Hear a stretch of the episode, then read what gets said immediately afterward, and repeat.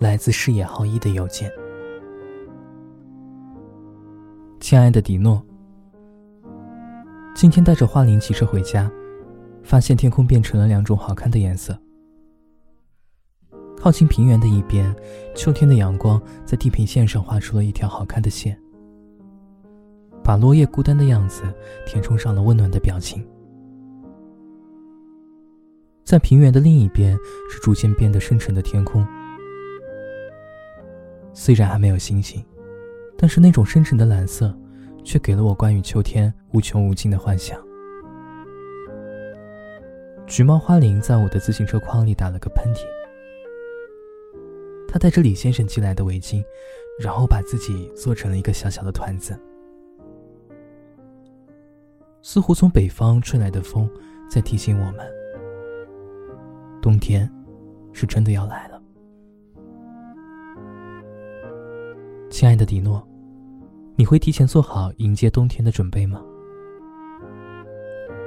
每年冬天，在长野老家的门口，都会有个推着餐车卖关东煮的老爷爷。但是我似乎已经很久没有遇见他了。嗯，想念那样的味道。似乎那样的味道才是应该在冬天品尝到的美味。我会习惯性的要上关东煮里的鸡蛋、萝卜。和老豆腐。爷爷会给我的碗里再加上一份昆布，然后站在餐车旁和大家一起品尝着关东煮，一边聊着开心的事情。然后大家一起期待着冬天即将降落的细雪。其实喜欢的是冬日大家围在身边有说有笑的样子。我应该是害怕冷清的，特别是在冬天里。来自视野浩一的邮件，亲爱的迪诺。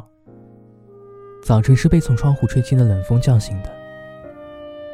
花铃露着肚皮躺在榻榻米的另一旁。我紧紧裹着被子，想让自己再多睡一小会儿。可是屋外树林被风吹响的沙沙声，真的很糟糕呢。于是我披着被子，趴在窗台上看着屋外已经冷下去的色调。那。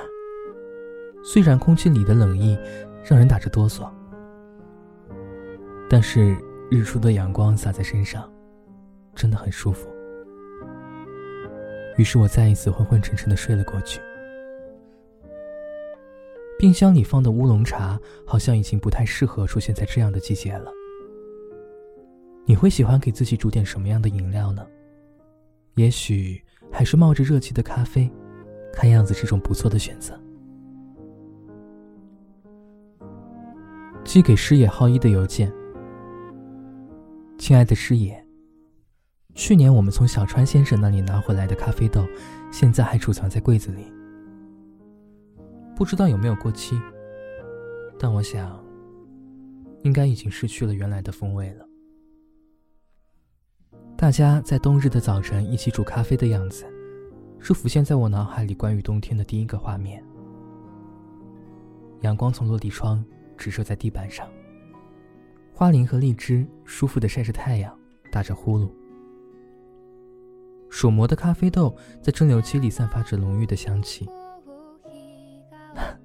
于是，才有了冬天最温暖的味道。期待，在冬天收到你的回信，迪诺。